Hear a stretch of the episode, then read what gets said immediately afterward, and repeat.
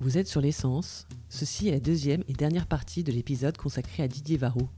Bonne écoute Là, je passe à l'Hyper Weekend Festival parce que c'est quand même un peu l'objet de notre interview. C'était euh, en, en devenant. C'est ça, directeur musical des antennes de Radio France. C'était mon premier projet.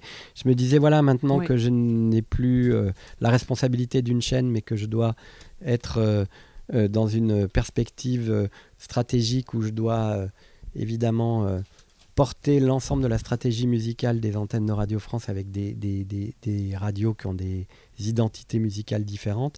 J'ai dit, ça serait bien qu'une fois par an, il y ait un événement qui euh, structure cette offre extraordinaire du service public euh, radio, audio, puisqu'on va de FIP en passant par Move, France Inter, France Bleu, France Musique. Vous imaginez, on couvre absolument tout le spectre des musiques. Je disais, ça serait bien qu'une fois par an, il y ait un festival sur trois jours qui montre pas non, non pas l'entièreté, parce que c'est impossible de ce qu'on propose, mais qui montre en tout cas la, ce qui fait l'ADN du, du service public, c'est-à-dire diversité musicale, émergence, création, audace, euh, dans la complémentarité. Et donc, euh, j'avais proposé ça. Et l'idée, Oui. c'était d'investir l'ensemble de ce bâtiment qui est fascinant et de le faire vivre euh, dans toute sa complexité. Oui, parce que moi je note que vous avez, ça a été un succès. Euh, 12 000 visiteurs, Mhm. quand même, hein, sur les trois jours, avec des masterclass, des concerts, des concerts symphoniques. C'est Philippe Catherine hein, Mhm. qui a fait un concert symphonique. Deux ça, concerts symphoniques, ouais. Des ateliers avec des, pour des familles. Enfin, il y avait pas mal de choses. hein. Ça- C'était énorme. Du fooding, un oui, artiste qui a pris d'assaut la cuisine du Radio Aurélie 8. Sadar, euh, c'est ça ouais, ouais. Oui, c'est dingue. Ça, ça, j'ai pas vu. Alors ça, c'est très français. Ça, j'adore. Euh, c'est, vous inventez presque un nouveau média, quoi. Elle a, elle a chanté en même temps ou elle a, Elle a c'était fait juste, Son quoi, premier ça? concert euh, de sa tournée, de sa nouvelle tournée, le vendredi soir. Oui. Mais le matin, elle était en cuisine pour préparer les plats qui étaient à la carte du menu l'Hyper Weekend Festival.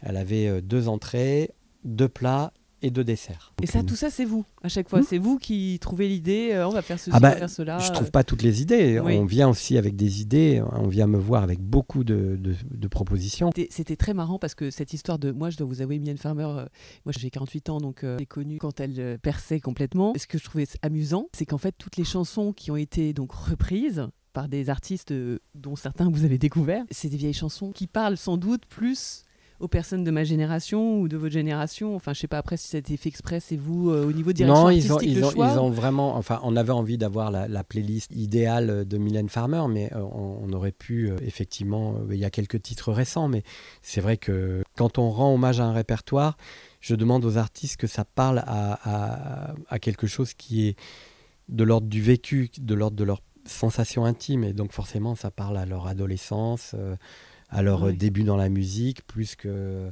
à ce qu'elle fait euh, aujourd'hui. Mais on aurait pu, hein.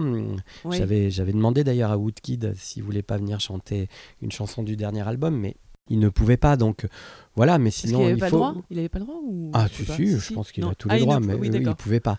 Mais alors, ils sont pas, ils sont pas disputés des chansons, euh, certains. Si, il y, avait beaucoup de chansons. euh, Oui. Enfin, il y en avait euh, une surtout euh, qui s'appelle California, qui a été chantée Oui. par Juliette Armanet. Tout le monde voulait chanter. Enfin, pas tout le monde, mais beaucoup euh, s'étaient positionnés sur cette chanson. Donc après, il faut faire des arbitrages, leur proposer d'autres. euh, Mais alors, vous leur avez vous les, avez entendus en demandant qu'est-ce que vous avez parce bah oui, mais je, je disais, vous avez d'autres propositions. Sinon, moi, j'avais.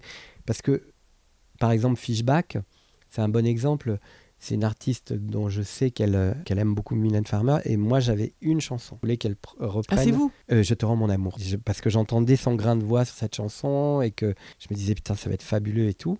Et elle, elle avait envie d'une autre chanson. Elle m'a dit, non, mais moi, c'est sans logique. C'est une chanson qui fait partie de, de quelque chose de très important pour moi dans ma propre vie, dans mon intimité. Donc, euh, j'ai dit, bah, bah, vas-y, fais sans logique. Et euh, ce qui m'amusait beaucoup aussi, c'est de voir que ce- c'est des, des hommes qui ont interprété. euh, il me semble qu'il y avait, c'était Libertine ou Oui, Malik Jody qui a, Et- qui a interprété Rêver et Libertine. oui, Le petit Abel Chéré qui a sans contrefaçon. euh, chanté sans contrefaçon. Oui, Mais j'aurais voulu plus de garçons, hein, d'ailleurs. Et ils l'ont parmi parce que dans les paroles, ils auraient pu, je suis, je suis libertin ou Ah bah je suis un était- catin. Enfin, oui, non, ce qui était ça. intéressant, C'était- vraiment de- de, justement Oui. aujourd'hui en, en 2023 que des hommes puissent chanter au féminin, ça raconte aussi quelque chose. Et que des femmes ne s'emparent pas de cette chanson aussi aujourd'hui, ça raconte des choses. Mmh, d'accord. Et alors, donc la musique, comment ça se passait pour les... Alors c'était vraiment là le pari et le défi, c'est mmh. de, renouveler la, production artistique avec des artistes,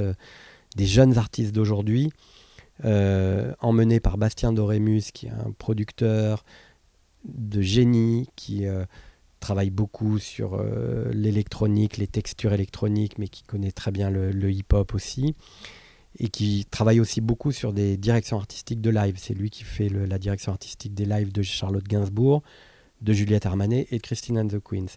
Et quand je lui ai proposé, il m'a dit je vais monter un groupe qui sera différent de celui qu'on avait fait l'année dernière pour Dominica, heureusement, parce que c'est pas le même univers.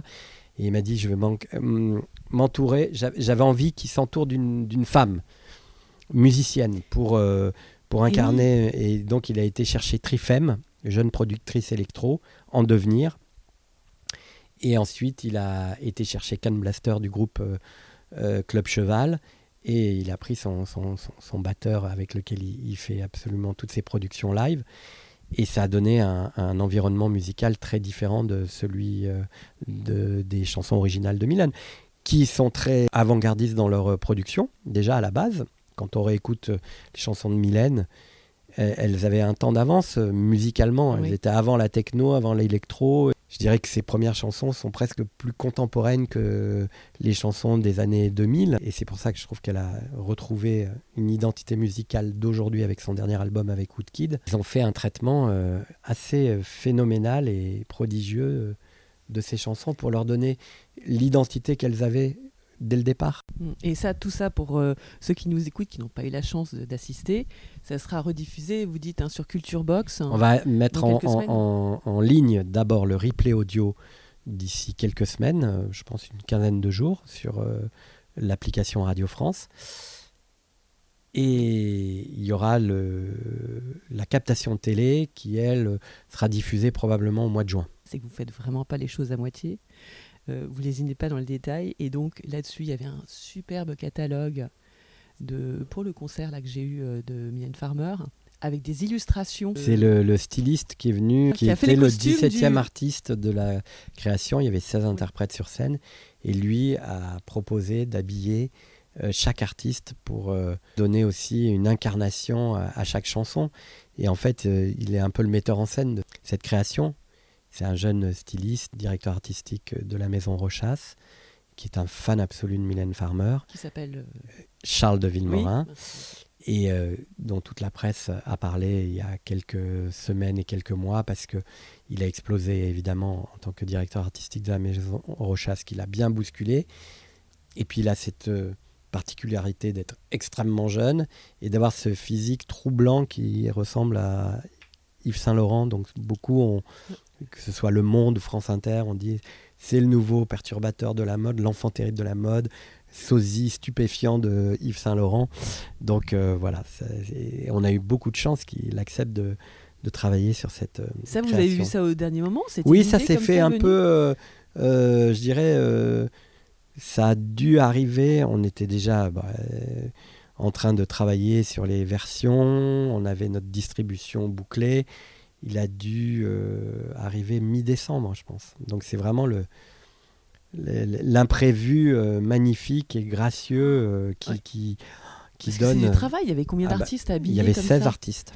Oh là là, 16 artistes. Alors, parce et donc il a fait des croquis. en plus, ils sont pas. Euh, il a fait des croquis qu'on a effectivement reproduit dans un petit programme, puisque chaque création avait aussi son programme. Philippe Catherine avait son programme, Eddie de Preto avait oh le sien. C'est Headbangers ou comment il s'appelle Oui, Headbangers. Ça, c'est le label électro euh, créé par euh, Pedro Winter. Oui, voilà, que vous avez fait intervenir. Qu'on a célébré à travers une exposition qui est toujours là, d'ailleurs, dans le maison de la maison de la radio et de la musique qu'on a célébré à travers cette exposition, création de, néons euh, fluorescents qui incarnent euh, chacun une chanson de l'histoire du label, plus l'apport de Tamaya Triomphe qui, elle, a recostumisé une partie de l'entrée de la maison de la radio en carton recyclé à recréer des univers euh, propres euh, à l'univers professionnel de, Ah, c'est superbe ça, oui, j'aime beaucoup. hein. de Pedro Winter. Et donc, oui, ça a aussi marqué un anniversaire qui est important parce que les 20 ans d'un label qui est un label défricheur,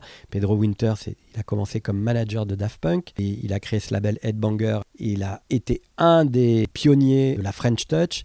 C'est un, un acteur décisif dans le monde de- des musiques électroniques qui fait que cette musique-là, elle est reconnue partout dans le monde et elle fait partie de l'image de marque musicale française dans le monde, comme la haute couture. Donc c'était important de lui rendre hommage à travers cette exposition, à travers la programmation d'un de ses derniers poulains, qui est Varnish la piscine. Donc on essayait à chaque fois que les gens qui sont invités là soient présents d'une manière ou d'une autre. November Ultra, elle n'était pas programmée cette année, mais elle est venue faire une masterclass pour expliquer son parcours sur euh, cette année exceptionnelle qu'elle a vécue. Donc à chaque fois, on essaye de tisser des liens. Oui, masterclass. Moi, j'ai vu Ouais. le matrimoine là sur la chanson. Ouais.